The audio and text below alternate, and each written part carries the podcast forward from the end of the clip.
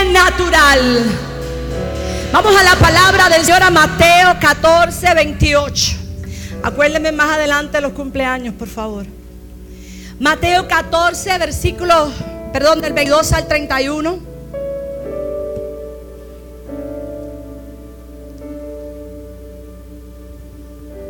Vamos a ponernos en pie, reverencia a la palabra del Señor.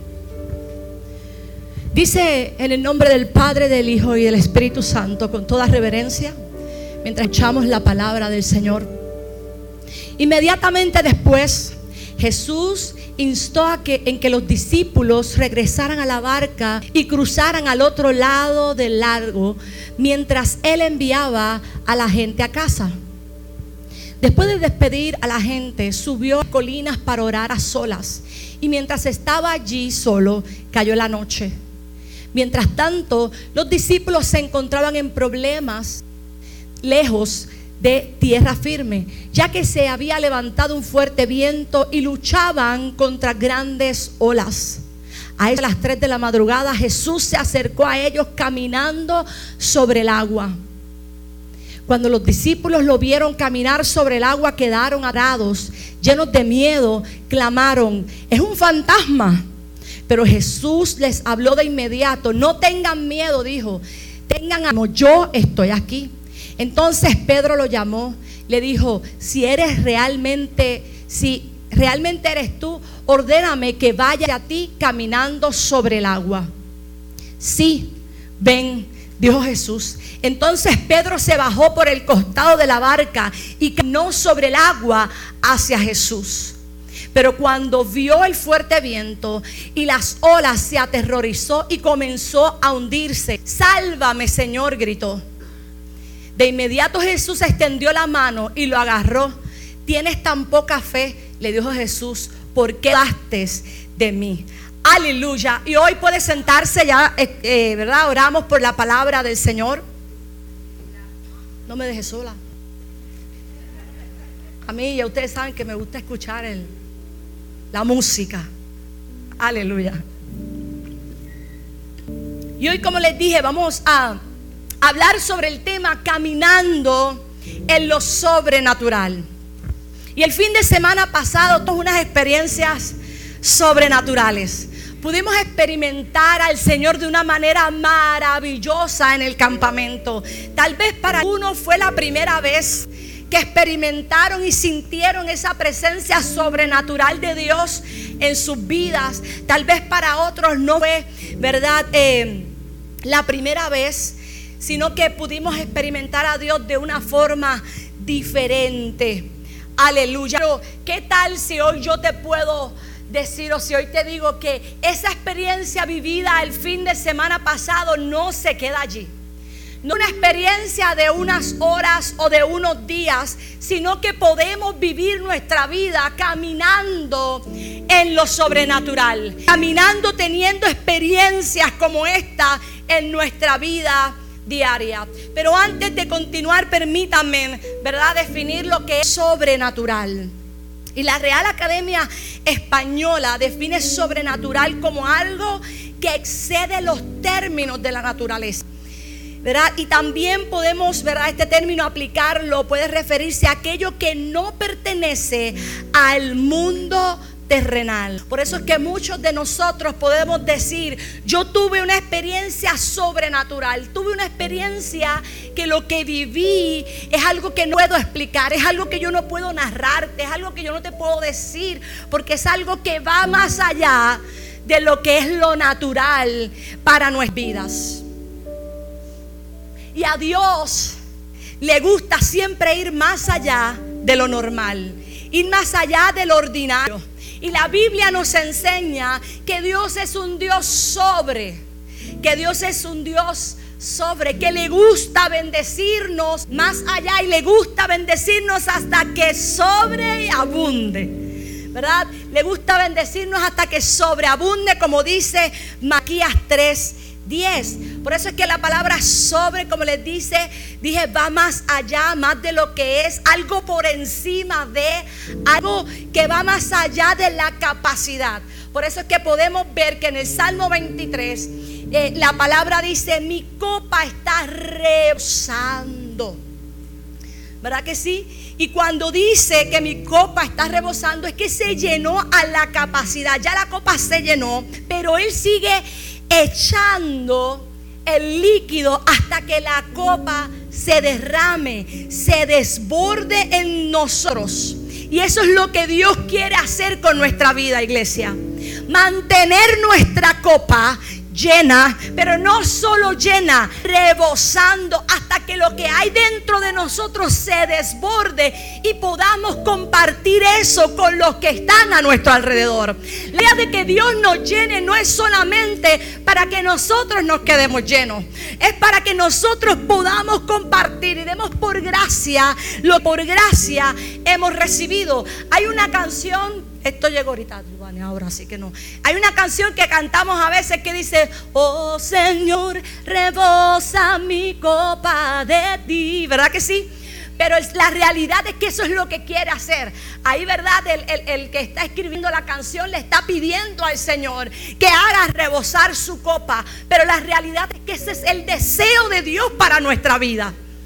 Ese deseo de lo que Dios quiere hacer para nuestra vida. Llenar nuestra copa hasta que rebose. Oh Señor. ¿Qué tal si solo dices? Rebosa mi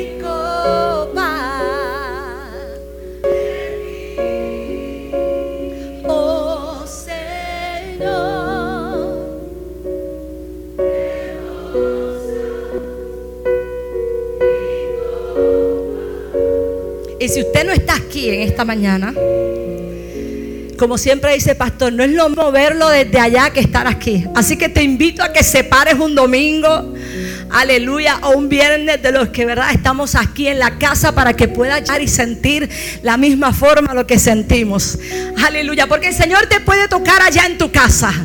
El Señor puede tocar, la palabra lo dice cuando llegó, ¿verdad? El centurión donde Jesús, él sabía, con solo decir la palabra donde quiera que llegue, la palabra llega, toca, transforma, liberta, sana, rompe cada, hace lo que tenga que hacer. Pero te invitamos a que puedas llegar para que escuches la iglesia también adorando con nosotros, que estoy seguro que no se oye. Pero dile una vez más, oh Señor.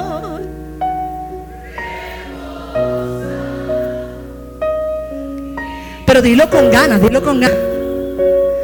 De ti, oh Señor,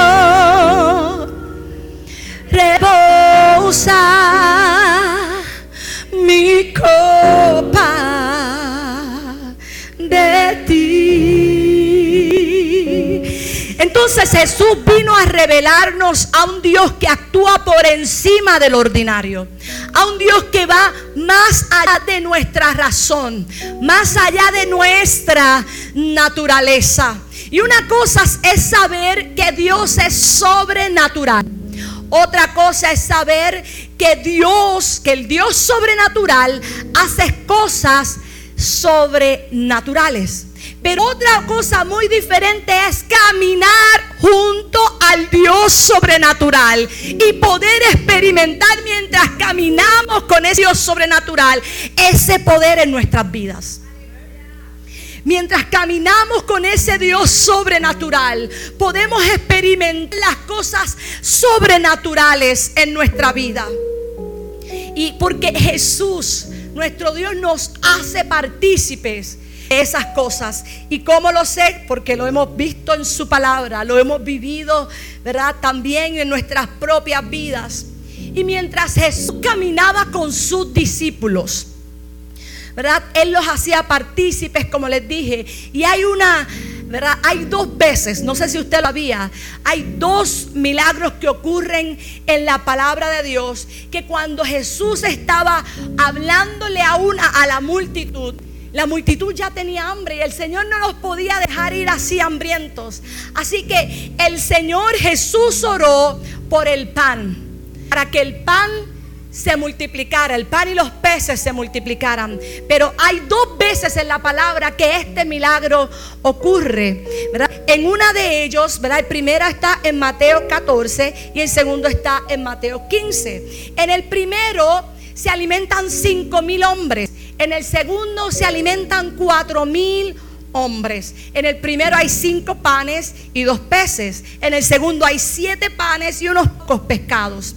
¿verdad? En el primero sobran 12 canastas y en el segundo sobran siete canasta. Pero ¿qué es lo que yo quiero traerles con esto? Es que mientras caminamos con Jesús, y les dije, Él nos hace partícipes de esa obra sobrenatural. Él nos hace partícipes de, ver los milagros. Y vemos que Jesús ora, ¿verdad? Para que este milagro ocurra. Pero mientras eh, el pan se partía, era en las manos de sus discípulos donde ocurría el, milagro. Él los pasaba y en las manos de los discípulos, donde ese pan se multiplicaba, donde ese pan seguía, ¿verdad? Y esos peces seguían multiplicándose hasta saber todas esas canastas, 12 canastas y 7 canastas. Así que Marcos deja algo bien claro, iglesia. Marcos 16, versículos 17 y 18 dice, estas señales seguirán a los que creen. Yo no sé si tú crees, yo creo. Yo no sé si tú estás convencido de que esto puede ocurrir. Estas señales seguirán a los que creen. En mi nombre, dice la palabra, dice Jesús, en mi nombre echarán fuera demonios, hablarán lengua, tomarán manos en las manos serpientes y si bebieren cosa mortífera, no les araño. Sobre los enfermos pondrán sus manos y sanarán. Iglesia, esto es para ti y esto es para mí. Esto es para ti y es para mí. Por eso es que te digo que la experiencia vivida el fin de semana pasado no es una experiencia que solamente se vive en un tiempo específico, en un lugar específico, en un momento específico. El plan de Dios para ti y para mí es que esto nosotros lo podamos vivir en nuestra vida y experimentar y podamos caminar en lo sobrenatural de nuestro Señor. Esto es para ti y para mí. Aleluya. Y ya es tiempo, yo creo que ya es momento que la gente solamente se siente y escuche un mensaje. Yo creo que ya tenemos que entrar en el tiempo donde el mensaje no solamente es escuchado, sino que también se vea, también se vive, también se experimente, también se sienta. Porque de esto, como les dije, esto no se trata de una opción particular. Los milagros no solamente, ¿verdad?, es hablar o dar una palabra de la palabra del Señor, deben ser ejecutados. Y los milagros son ejecutados por gente común y corriente, mi hermano. Gente como tú y como yo, viéndose de una forma sobrenatural. No se trata del pastor, no se trata de un predicador, no se trata de un líder, no se trata alguien, porque sabes que a veces cuando personas llegan solamente o es el pastor, podemos pensar que Dios solamente lo usa él y es él o es una persona, ¿verdad? Eh, dotada de algún talento, de algo. Y a veces nos olvidamos que es que Dios quiere usarte a ti, a gente común y corriente, porque al final toda la gloria le pertenece al Dios del, del cielo. Toda la gloria le pertenece a nuestro Dios. Así que Dios va a usar personas que están ahí escondidas. Escúchame iglesia, escúchame hermano. Dios va a usar a algunos de ustedes que tal vez está ahí escondido entre las sillas. Tú que tal vez pensabas, aleluya, que debías llenar algo en particular. Pensabas que no llenabas las cualidades o que no eres suficientemente digno o que no estás suficiente, suficientemente habilitado para ser usado por Dios.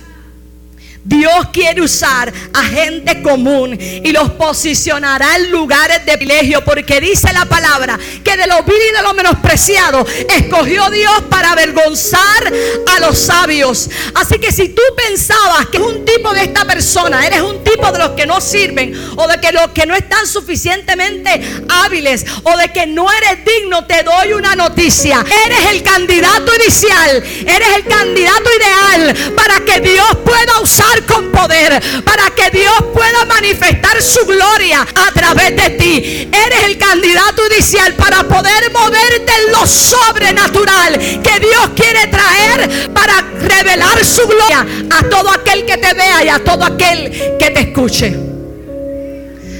Iglesia, no se trata de habilidades. Porque si se trata de habilidades, créame que hoy yo no estuviese aquí. Créalo. Créalo. Porque tal vez, obviamente, nuestro pastor se habla de una forma, yo hablo de otra. Y créame que a veces por más que uno luche, uno lucha, ¿verdad? Con tratar de, de comparar. Y es una lucha con la que batallamos. Es una lucha con la que estamos, pero no se trata de esto. Se trata de que cuando ponemos nuestra vida en las manos del Señor y le decimos, heme aquí, Señor, Él es el que se encarga del resto. Tal vez tú no necesitas o no tengas que tener un micrófono, pero donde quiera que te pares, el Señor quiere utilizarte para mostrar su gloria, porque como te dije, de lo vil y de lo menospreciado escogió Dios para avergonzar a aquellos que se creen más que nadie. Aleluya. Y como les dije, esto es lo que Dios quiere hacer con nosotros. Venía, ¿verdad? Hablando con Rafa, hablaba con algunos el domingo mientras bajábamos y llegábamos a la iglesia eh, para, para, ¿verdad? Traer las cosas que había que traer al templo. Y él pensaba y decía, pienso que si el recurso hubiese llegado, nosotros nos hubiésemos quedado sentados en nuestras sillas esperando a que el recurso lo hiciera todo. A que el recurso se levantara y orara por cada uno de nosotros. A que el recurso se levantara y abrazara, tocara, diera una palabra y que hiciera, ¿verdad? Todo lo que esos dos días ¿verdad? Eh, eh, ocurrieron. Pero yo creo que el plan de Dios, ¿verdad? Y como hablaba Rafa, y estoy segura, el plan de Dios era ver a su pueblo en movimiento. Creo que el plan de Dios era ver al pueblo en movimiento, activar los dones en alguno de ustedes. Aleluya, encender la llama de aquel que ha apagado, había apagado su llama. Yo creo que el plan de Dios era o subir esa que se estaba agotando. Yo creo que el plan de Dios, lo que Dios quería hacer con nosotros, era mostrarnos que el poder no depende de un hombre, que Él mueve y Él toca y Él hace lo que quiera hacer con cada uno de nosotros. Yo creo que eso lo que era lo que Dios quería hacer ese fin de semana. Y créame que ese movimiento era espectacular. Mientras estaba al frente yo los veía a ustedes ministrándose unos a otros hablándose, ¿verdad? Mientras llevaban palabra, mientras eran bendecidos por el Señor. Mi corazón se regocijaba. Yo decía, qué hermoso es ver cómo Dios puede usar aquellos que, que lo permiten, aquellos que se dejan usar por el Señor.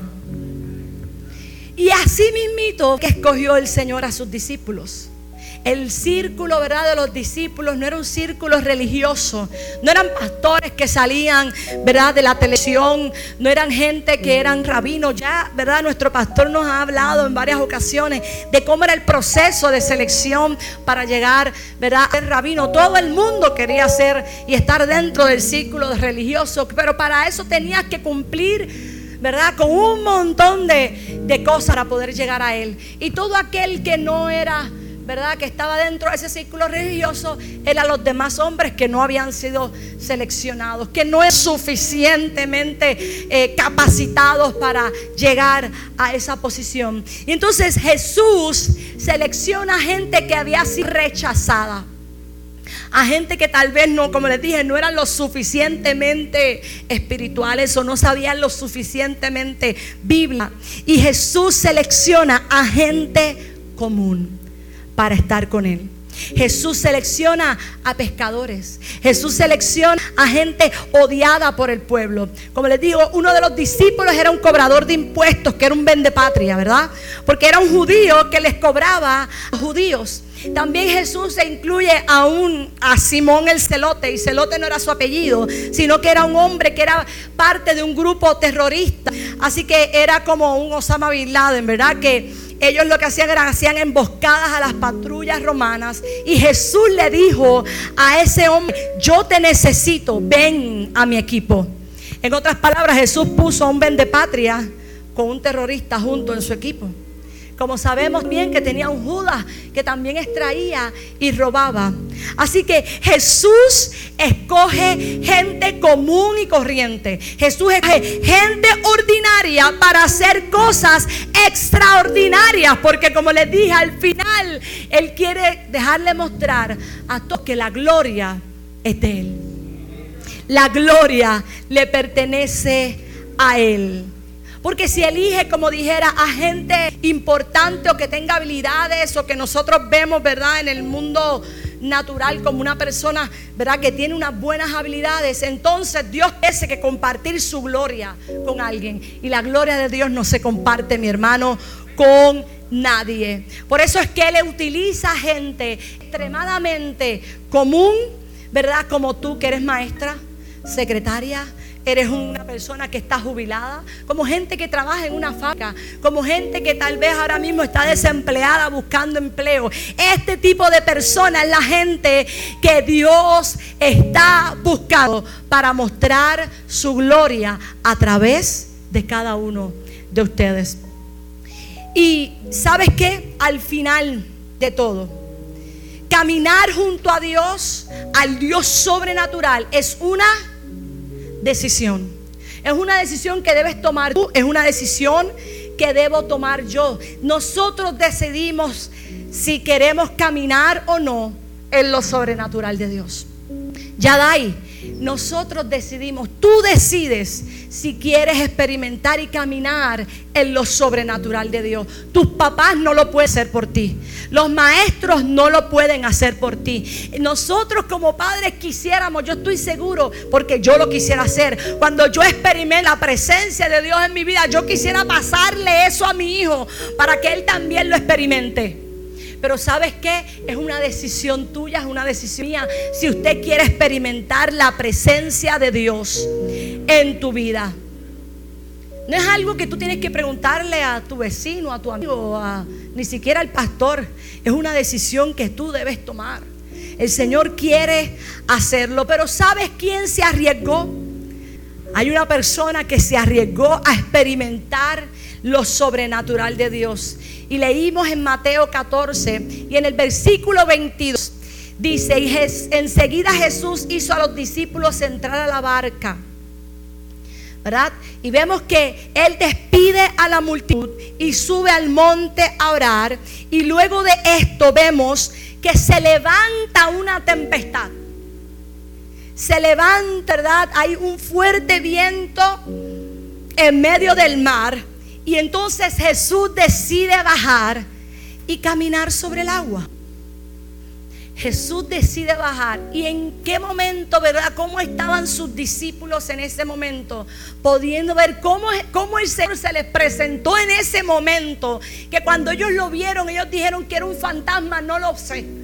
Yo solo sé que hay un Pedro que era presentado. Hay un, Pedro, ¿verdad? Que conocemos que era impulsivo. Pero hay un Pedro que en ese momento él decidió decir, si Jesús está haciendo eso, yo quiero hacer lo mismo que Jesús. Yo quiero experimentar lo mismo que Jesús experimentó. Por eso es que él le dice, si eres tú, manda que yo vaya a ti sobre las aguas. Es una decisión que tú tomas. Es una decisión que tú debes tomar si tú quieres experimentar lo mismo que Jesús está viviendo. Y como les dije, es su deseo, es su anhelo. Él quiere que experimentemos eso, ¿verdad? Que Él está haciendo. Así que podemos ver a Jesús en un momento sobrenatural. Y por eso es que Pedro le dice que si eres tú, manda las aguas. Pero hay algo que a mí me llama la atención en este versículo por mucho tiempo.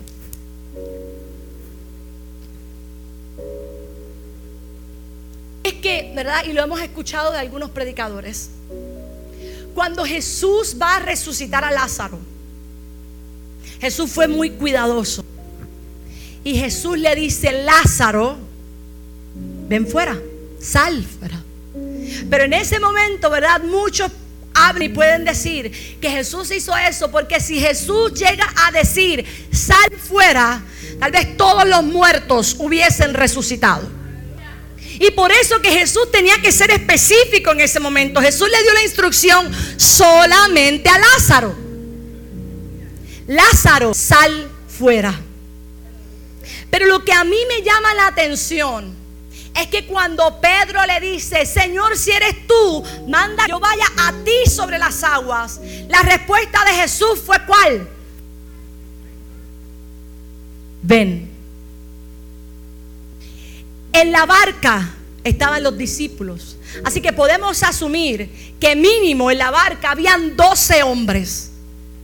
Que cuando escucharon la invitación de decir que Jesús le dijo la contestación, ven, yo creo que esa contestación, esa invitación era para los doce que estaban en esa barca. Yo creo que esa invitación Jesús la extendió a los doce que estaban en esa barca. Porque Jesús no le dijo, sí, Pedro, ven. Jesús le dijo, ven. ¿Qué pasó con los doce que estaban en la barca? Pienso, pienso, es una opinión muy, ¿verdad? Muy mía. Pienso que los otros doce se quedaron muy cómodos en la barca y perdieron la, la, oportunidad de experimentar el poder sobrenatural de lo que estaba ocurriendo allí en esos momentos. Experimentaron la oportunidad de poder decir, también yo caminé sobre las aguas. Yo no sé si para usted hubiese sido algo espectacular. Para mí hubiese sido espectacular poder caminar mientras yo me muevo, que esas aguas están ahí y yo no me hundo. Así que por eso es que les estoy diciendo que es una decisión, que hay otros, que hay una decisión el poder caminar de una forma sobrenatural. Y tal vez, ¿verdad? En ese momento los otros dijeron, mira este loco lo que está haciendo este Pedro tan loco como siempre, tan impulsivo, que no piensa, que la boca va primero, que verdad, que la lengua va primero que los pensamientos. Mira cómo, verdad, allá él va y se zumba con este, con este mar loco. Jesús es Jesús, pero él, es Pedro. Este es un Pedro loco y anormal, ¿verdad? No lo, la palabra no lo dice, pero tal vez, ¿verdad? Lo podemos eh, especular. Así que yo, si usted recuerda que en la predicación pasada les dije que no hay nada que le moleste más a los apáticos que una persona, ¿verdad? Que está derramada, que las lágrimas de una persona apasionada. Así que por eso es que en esta ocasión le puedo decir que lo sobrenatural muchas veces es criticado por aquellos naturales aquellos que no experimentan o no desean o no han podido, ¿verdad? Porque están lejos del Señor de experimentar este poder sobrenatural. Porque dice la palabra que para muchos esto es locura. Y muchos nos, nos dicen esos pentecostales, esos evangélicos, esos cristianos que son un chorro de locos. Lo que pasa es que no han podido experimentar este poder sobrenatural que algunos los hace correr, que algunos los hace brincar, que algunos los hace llorar, que algunos los estremece. Por eso para aquel que aquel natural que no ha experimentado el poder sobrenatural en su vida es locura. Pero para aquellos que han experimentado es poder de Dios. Para aquellos que hemos podido experimentar, podemos decir que experimentamos el poder de Dios en nuestra vida. Y tal vez un poder limitado, porque si el Señor nos llega a bendecir con todo su poder, yo creo que no pudiéramos sostenernos. Aleluya. Hoy yo te pregunto, iglesia, ¿te atreves a salir de la seguridad del barco? Te atreves a salir del barco donde tal vez te sientes eh, seguro, cómodo, mientras ese viento se levanta. Aleluya, Jesús te invita. Jesús te dice, ven, ven, ven, ven. Y yo me imagino a Pedro caminando, saliendo del barco y caminando sobre las aguas. Y mientras él veía, ¿verdad? Paso a paso se movía. Y él podía ver debajo de él el agua. Y como el agua, ¿verdad? Con ese viento alrededor. Porque si hay viento alrededor del agua, el agua tiene que estar brava. El agua tiene que estar en movimiento. Y mientras él veía que esa agua alrededor se movía, ver como sus pasos estaban como si fueran un lugar sólido. Y sus pasos eran sólidos mientras el agua se movía. Pero ¿qué pasó? ¿Qué pasó en medio de ese momento sobrenatural? En ese momento Pedro desvió su mirada. Pedro comenzó, aleluya, a ver el agua. Pero antes de ir a eso, mientras Pedro caminaba hacia el agua y veía cómo esa, es que yo no, es que yo no sé usted, yo soy bien, mientras yo lo hablo, yo me lo imagino a él ahora mismo caminando en ese, en ese, en esa noche, en ese oscuro, porque es que tiene que haber una oscuridad. Mis, mis hermanos, allá en ese momento no habían foco, no había luz. La única luz que podía haber en ese momento era la de la luna, las estrellas que tal vez enfocaban esa agua. O tal vez, no sé, qué otra, que a lo mejor tenían alguna lámpara, pero las lámparas que, que podemos ver son, no voy para allá, pequeñas, tal vez grandes, en un inmenso mar, en un lugar abierto, en medio de esa oscuridad.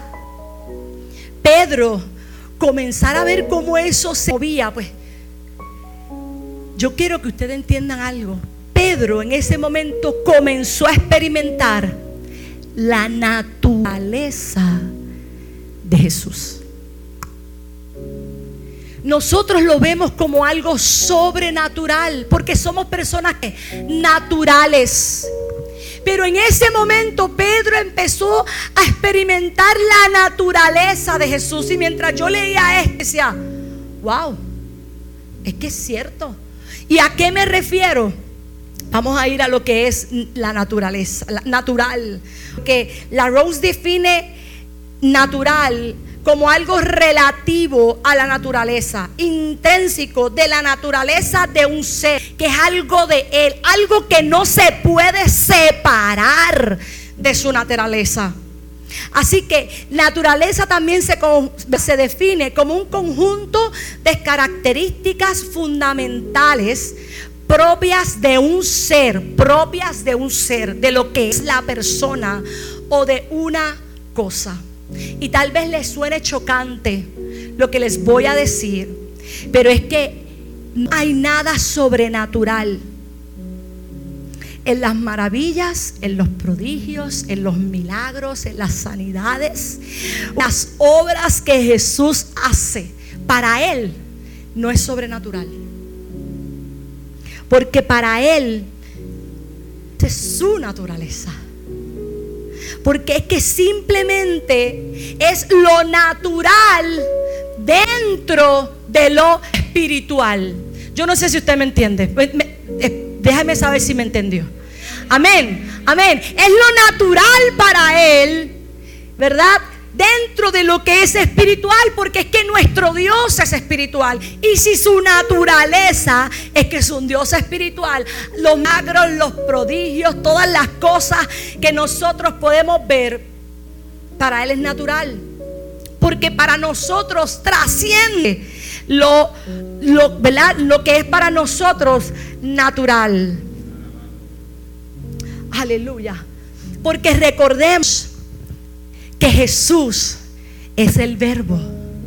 Jesús dice que por su palabra todas las cosas fueron creadas. Por eso es que le digo que es natural. Con su palabra, con él decir las cosas son creadas. La Trinidad se unió y, dijo, venga, va a trabajar hagamos al hombre.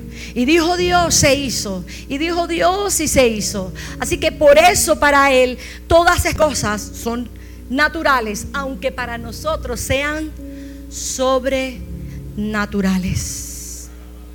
Así que le dije que Pedro comenzó a caminar sobre el agua, pero en un momento quitó la mirada de Jesús porque vio el fuerte viento que está rodeándolo. Él de momento dijo, Ia, ¿qué es todo lo que está pasando a mi alrededor? Y comenzó a hundir. Y cuando quitamos nuestra vista de aquel que nos hizo la invitación a caminar junto a Él, porque mientras caminamos junto a Él podemos estar seguros pero cuando miramos a nuestro alrededor y quitamos la vista, nos hundimos, nos perdemos, nos extraviamos. Cuando nos vamos del lado del buen pastor, que es el que nos lleva a lugares ¿verdad? De, de, verdes pastos, que es el que sabe el camino donde nos puede llevar, donde hay agua de reposo. Y cuando nos desviamos con las cosas que están a nuestro alrededor, es cuando nos sentimos perdidos, cuando nos sentimos, nos hundimos, cuando nos sentimos solos, cuando nos sentimos que no hay nadie a nuestro alrededor, porque quitamos la vista de aquel que nos ha invitado a caminar con él. Aleluya. Y caminar en lo sobrenatural.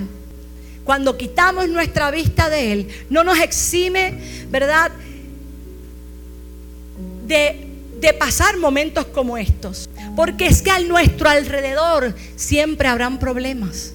Mientras caminamos con Él a nuestro alrededor, siempre habrán dificultades. Cuando caminamos con Él a nuestro alrededor, dice la palabra, el Señor no nos va a quitar, nos va a parar de sufrir.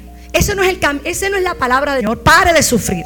No, porque Él dijo, en el mundo tendréis aflicción, pero confía porque yo vencí al mundo. Mientras caminemos, aunque estemos caminando, van a ocurrir alrededor de nosotros muchas cosas. Pero confía, dice el Señor, que yo vencí al mundo. Pero cuando te das cuenta que estás caminando al lado de nuestro Dios sobrenatural, te das cuenta que no estás solo en medio de ese camino que solamente lo que tienes que hacer, como dijo Pedro, sálvame Señor que perezco. Sálvame Señor porque no puedo más. Sálvame porque si sigo así me voy a hundir. ¿Qué pasó en ese momento, iglesia? Él solamente, el Señor no estaba lejos de, de él. Porque dice la palabra que él solamente tuvo que extender su mano. Si Él extendió su mano para salvarlo, significa que estaba a su lado. Él extiende su mano y lo saca, ¿verdad? no permite que se hunda. Pero ¿qué dice después? Que el Señor va con Él y juntos entran a la barca. Y cuando entran a la barca, el mar, el viento, se calmó. Porque cuando reconocemos que solos no podemos, cuando reconocemos que es el eh, que, tenemos que mantener nuestra vista a nuestro alrededor, Él nos lleva a donde nos tenga que llevar, como les dije a Sato, como el buen pastor que nos lleva a los lugares de delicados pastos, como el pastor que nos lleva a donde tenemos que estar para reposar en Él. Y que el viento a nuestro alrededor se calme. Así que la invitación es experimentar cosas sobrenaturales. Pero más allá de experimentar cosas sobrenaturales, es caminar con el Dios sobrenatural. Hace el sábado nuestro pastor nos hablaba acerca de Elías en la cueva y la importancia de discernir dónde era que Dios. La importancia de discernir en estas manifestaciones donde realmente estaba Dios. Y podemos ver que mientras Elías estaba en la cueva, hubo varias manifestaciones. Hubo un grande y poderoso viento que rompía los montes y quebraba las peñas de delante de Jehová, pero decía que Jehová no estaba en el viento.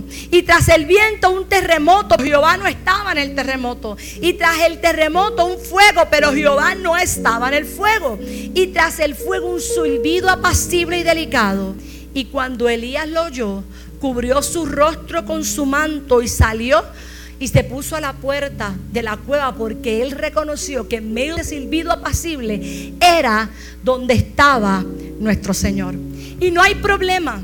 Cada uno de nosotros tiene una preferencia de cómo sentir a Dios en nuestras vidas. algunos nos gusta sentir a Dios de forma que nuestro cuerpo se estremezca. algunos les gusta sentir a Dios en el fuego. algunos les gusta sentir a Dios en medio del terremoto. algunos les gusta sentir a Dios en el silbido apacible y delicado. El problema no está ahí. Dios está, aunque en ese momento, en esa experiencia con Elías, dice que Dios no estaba, no significa que Dios no se mueva porque podemos ver al Señor en otros momentos en la vida, ¿verdad? Mostrándose de una de estas formas. Lo importante en este momento es nosotros saber reconocer dónde está Dios.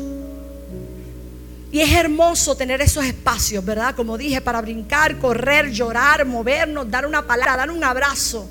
Pero yo quiero que usted entienda algo, iglesia, que más allá de todo esto, lo más importante es poder caminar, caminar con nuestro Señor caminar con el Dios de lo sobrenatural. Y veremos, iglesia, veremos la palabra cumplida que dijo el profeta Joel, que dice, y después de esto, me parece que es el capítulo 10.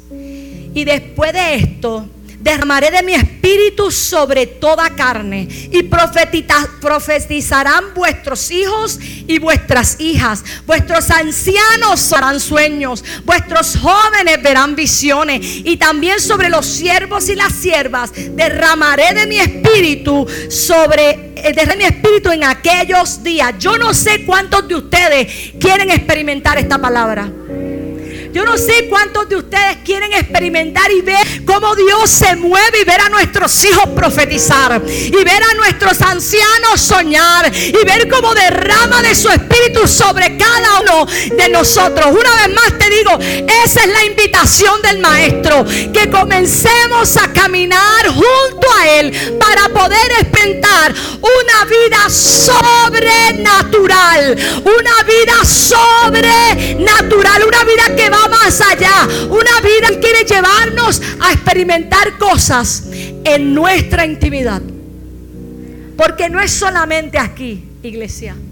No es solamente cuando llegamos en una reunión con hermanos, porque es fácil experimentar la gloria del Señor y es fácil experimentar su presencia en este lugar, porque esta es su casa, aquí está Dios.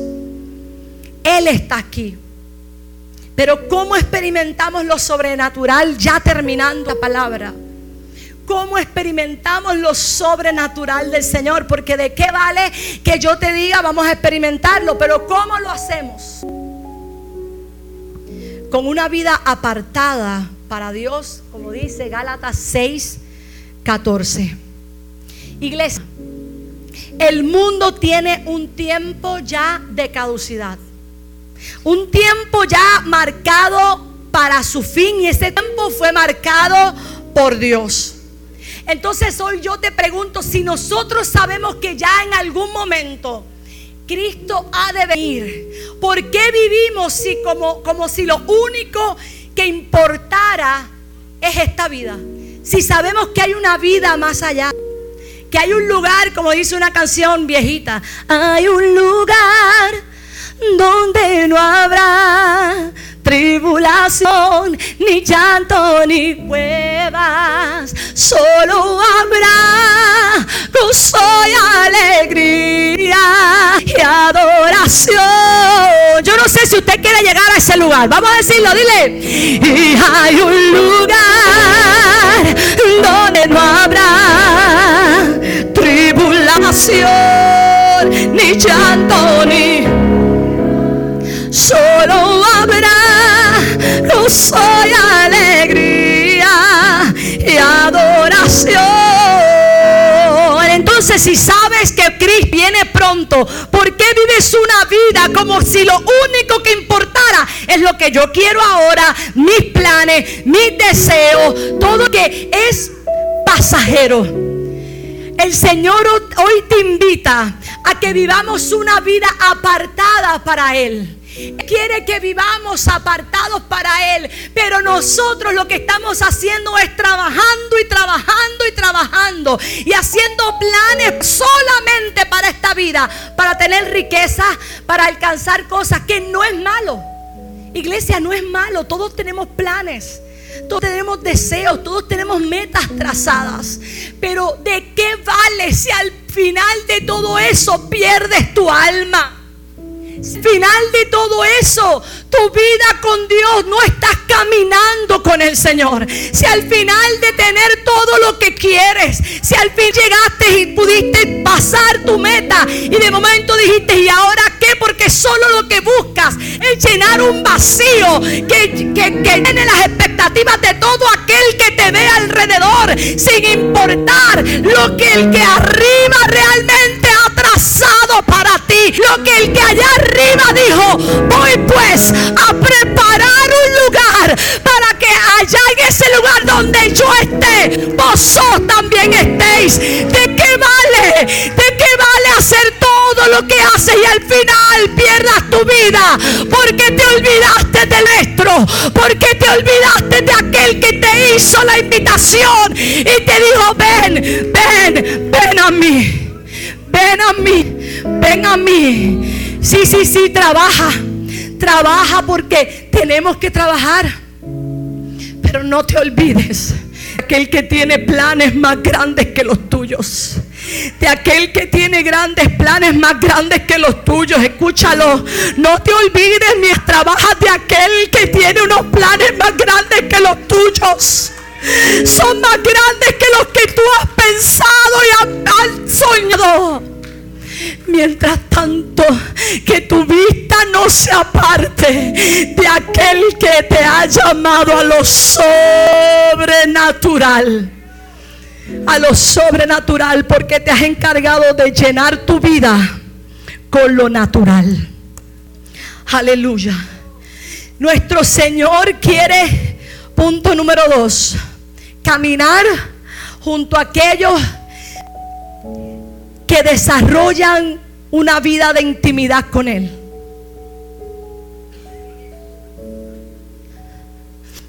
Nuestro Señor quiere caminar junto a aquellos que han desarrollado, que desarrollan una intimidad con Él a través de la oración.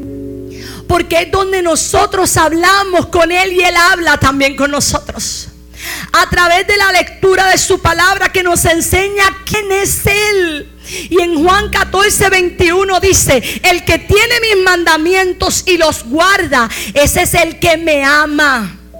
El que me ama será amado por mi Padre y yo lo amaré. Y dice, y me manifestaré en él. El que me ama, el que guarda mis, mis mandamientos, el que guarda mi palabra. Dice, me manifestaré en él me manifestaré en Él. Él quiere, Él quiere, Él quiere. También el punto número dos, número tres, quiere y caminará junto a aquellos que anhelan su presencia.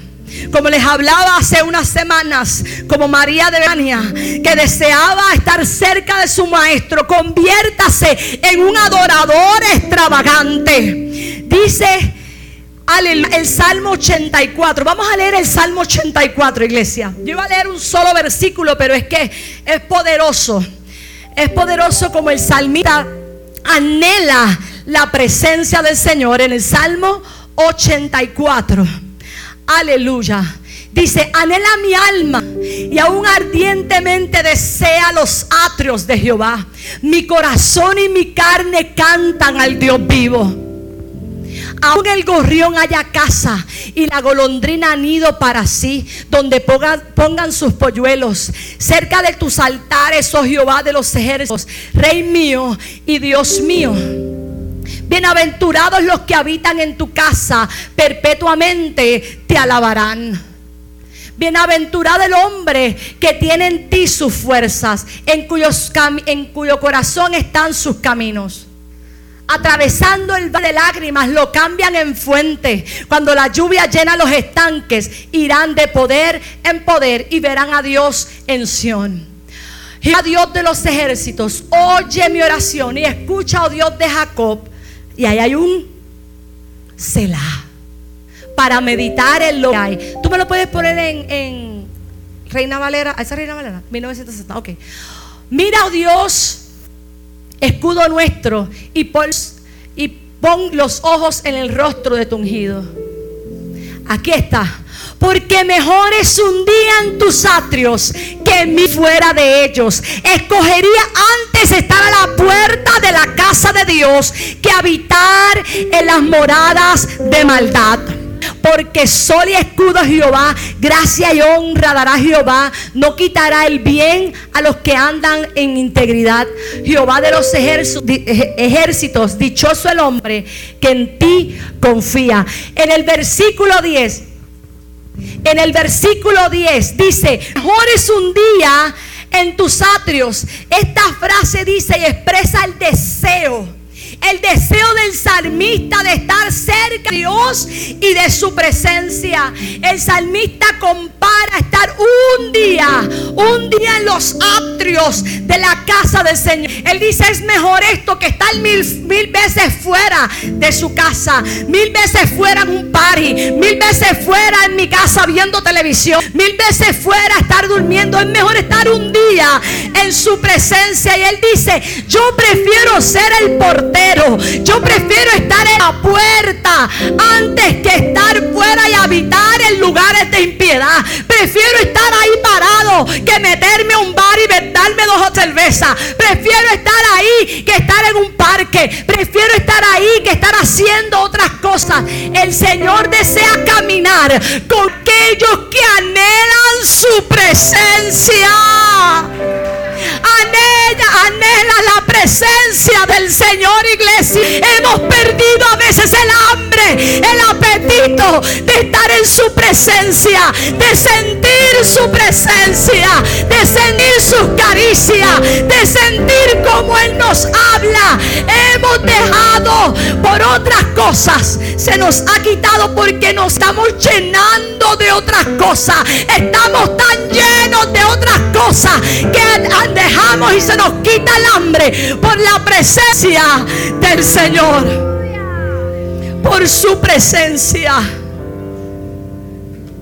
Escuchaba un testimonio de un argentino que se fue de misiones, aleluya, a Turquía y se casó con, con un iraní.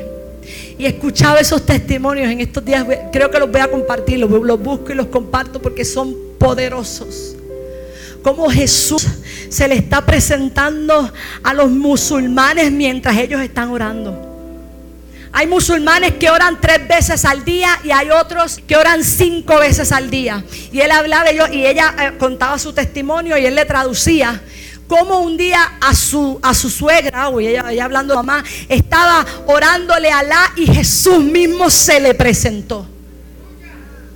Y él decía que ellos, ¿verdad?, están paseando en Turquía y la iglesia, ¿verdad? Sigue creciendo y sigue creciendo y sigue multiplicándose. Y él decía, ¿verdad? Que esta gente lee, se aprenden de memoria el Corán, punto. Se aprenden de memoria el Corán.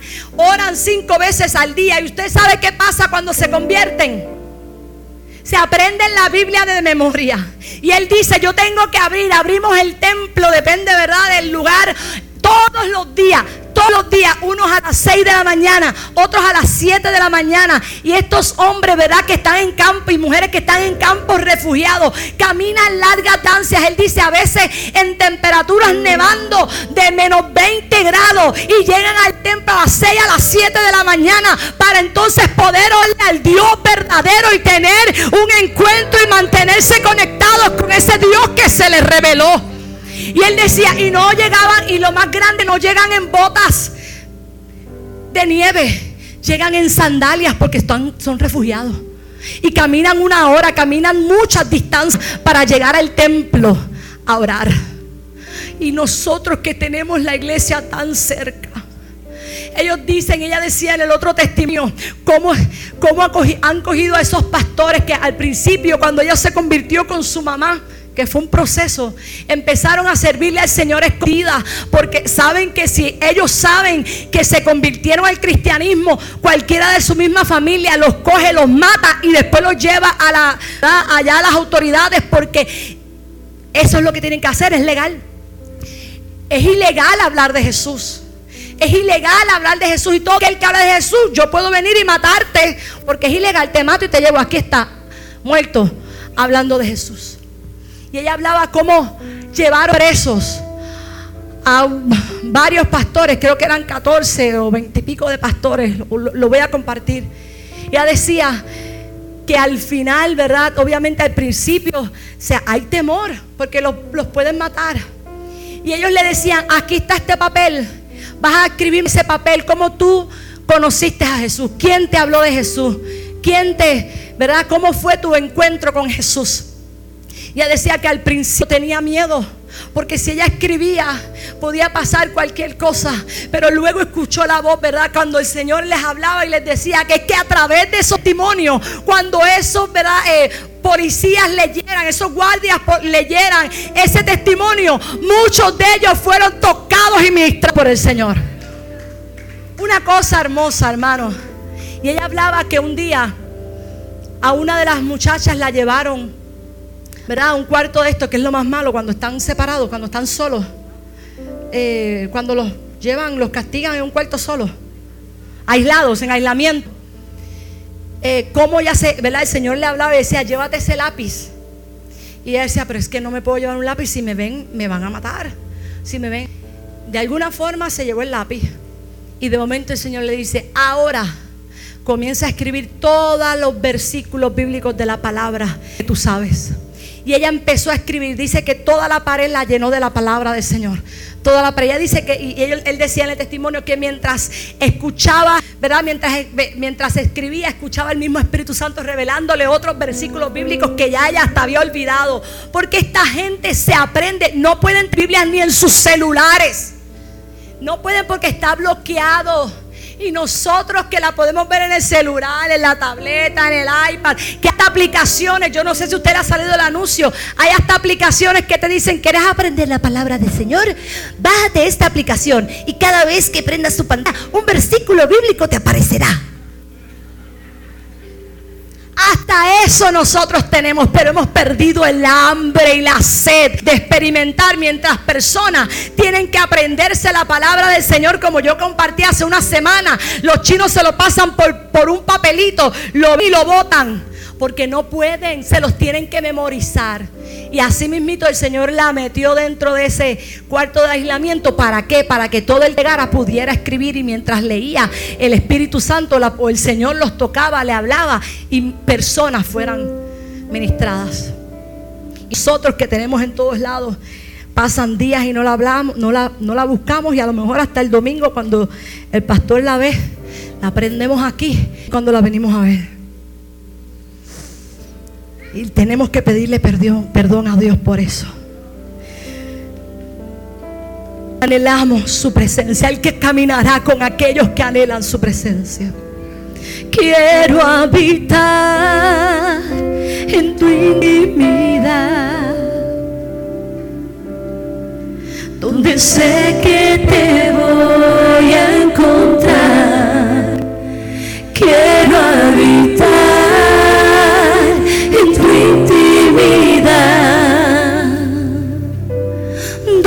Donde sé que te voy a encontrar. Si tu presencia conmigo va, yo no voy a ningún lugar, no quiero llegar. Y esos planes de los que te hablaba ahorita, que tienes con el Señor, si tu presencia síguelo. No pero síguelo caminando y dile, si no contigo no los